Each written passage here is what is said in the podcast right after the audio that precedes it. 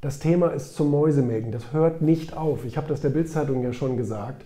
Ähm, die Postwut, ja, dass wir als Unternehmen auch massive Probleme damit haben, mit der Deutschen Post und der Zuverlässigkeit.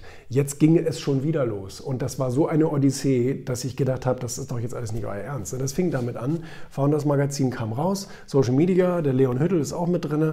Und ähm, hat gefragt, kann ich auch welche äh, Exemplare nach Hause haben? Klar, kann er, kann er natürlich bekommen. Ähm, wir haben beauftragt von der Druckerei, bitte direkt zu ihm. Äh, das hat nicht geklappt, weil ähm, die Druckerei, da hat irgendjemand gepennt, wahrscheinlich irgendein blöder Praktikant oder was weiß ich denn was, gepennt und hat Adressaufkleber vertauscht. Das heißt, der Leon, der hat irgendwelche Autoprospekte bekommen und wahrscheinlich hat irgendein Autohaus das Founders-Magazin bekommen. Möglicherweise. Okay. Ähm, zweiter Schritt, ich habe bei uns im Lager beauftragt, dann schickt von unseren Exemplaren jetzt welche an Leon per Express, damit der welche hat. So. Äh, da passierte dann erstmal nichts und er sagte irgendwann auch, Mensch, muss das nicht mal kommen? Ich sage, ja, das muss endlich mal kommen. Dann habe ich bei uns beauftragt, bitte geht da mal hinterher geht da mal hinterher, wo das Ding bleibt, wo das, wo das abgeblieben ist sozusagen. Weil wir machen alles nur noch per nachverfolgbare Sendung, ähm, weil ich mittlerweile auf der Post, äh, äh, da, da habe ich kein Vertrauen mehr. Jedenfalls... Ähm, meine Mitarbeiterin erreichte dann da jemanden im Callcenter bei der Deutschen Post und dann sagte sie, hm, das ist aber komisch, ähm, das wurde ja bei einer ganz falschen Adresse zugestellt. Aber komisch, dass der Fahrer das, also der Fahrer hätte die Firma da ja gar nicht finden können, weil die da ja gar nicht, gar nicht ist und überhaupt und sowieso und hm, ganz seltsam. Ähm, ja, wir gehen dem nach und dann heißt es äh, schon wieder, ne, fünf, fünf Monate kriegst du wahrscheinlich eine Antwort. Also das Thema hat sich auch gegessen. Ähm, und äh, witzigerweise hat der Leon mir vorhin geschrieben und gesagt, du, äh, ich bin ja nur auch kein Unbekannter bei der Deutschen Post, weil die da sehr, sehr viel, äh, sehr, sehr viel äh, verschicken und so, sind da wahrscheinlich genauso wie wir auch ein Großkunde und haben da einen, einen, Firmen, einen Firmenbetreuer.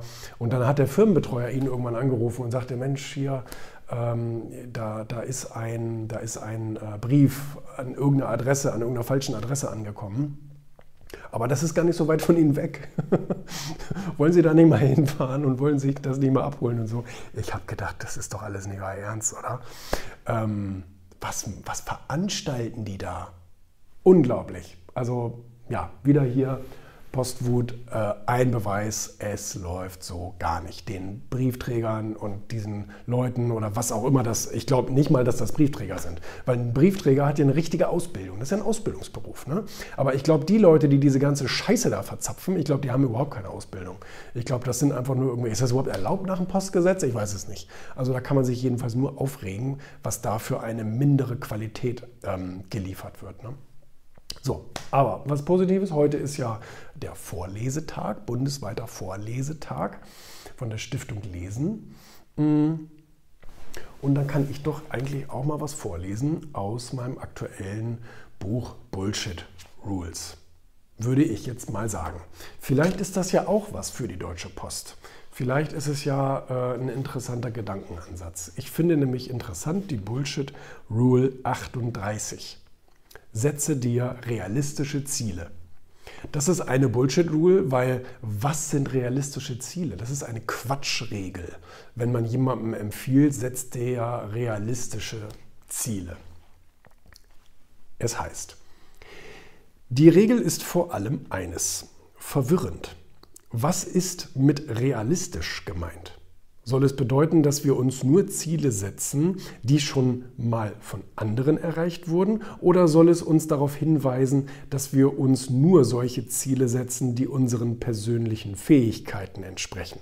Egal für welche Deutung Sie sich entscheiden, so funktioniert es nicht. Ganz offensichtlich wäre die Welt nicht besonders weit gekommen, hätten wir nur solche Ziele verfolgt, die bereits erreicht wurden. Ich hatte diese wichtige Tatsache nicht nur einmal in diesem Buch, ich habe diese wichtige Tatsache nicht nur einmal in diesem Buch erwähnt. Sich mit dem Status quo zu begnügen, würde lediglich Evolution und Innovation verhindern. Glücklicherweise haben über Generationen hinweg viele Wissenschaftler, Politiker, Kulturschaffende, Mediziner und Unternehmer um nur einige zu nennen, diese Regel ignoriert und die Welt besser gemacht. Vieles, was sich diese mutigen Frauen und Männer zum Ziel gesetzt hatten, galt bis dahin nicht als machbar. Fortschritt kann aber nur dann entstehen, wenn Menschen an Dinge glauben, die es erst noch zu beweisen gilt. Das wusste auch Hermann Hesse, als er sagte, damit das Mögliche entsteht, muss immer wieder das Unmögliche versucht werden. Und auch wenn Ihnen diese Fähigkeiten fehlen, die nötig sind, um Ihr scheinbar unrealistisches Ziel zu erreichen, ist das keine intelligente Ausrede. Denn der Mensch ist lernfähig. Alles, was Sie heute können, mussten Sie erst lernen. Warum sollten Erwachsene irgendwann aufhören, sich neue Fertigkeiten anzueignen? Das widerspricht dem gesunden Menschenverstand. Wenn Sie ein Ziel haben, das außerhalb Ihrer Reichweite zu liegen scheint, fragen Sie sich, was Sie dazu lernen müssen, um es, noch, äh, um es doch erreichen zu können. In den meisten Fällen müssen Sie übrigens nur Menschen finden, die das fehlende Know-how bereits besitzen und mit diesen zusammenarbeiten. Auch das ist eine Fähigkeit. Zu guter Letzt müssen wir uns eingestehen, dass wir Menschen wettbewerbsorientiert sind. Und dieser Gedanke gilt auch uns selbst gegenüber. Ihr volles Potenzial entwickeln Sie dann, wenn Sie sich herausgefordert fühlen. Je größer und unrealistischer das Ziel ist, desto stärker wird unser Kampfgeist aktiviert. Wir entwickeln große Kraft, wenn wir im Wettbewerb stehen, auch wenn wir selber der Herausforderer sind.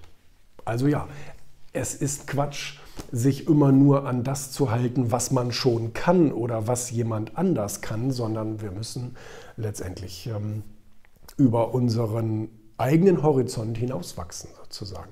Und äh, nur unrealistische Ziele können die Welt irgendwie weiterbringen, weil sonst funktioniert Innovation und äh, Fortkommen logischerweise nicht. Ne?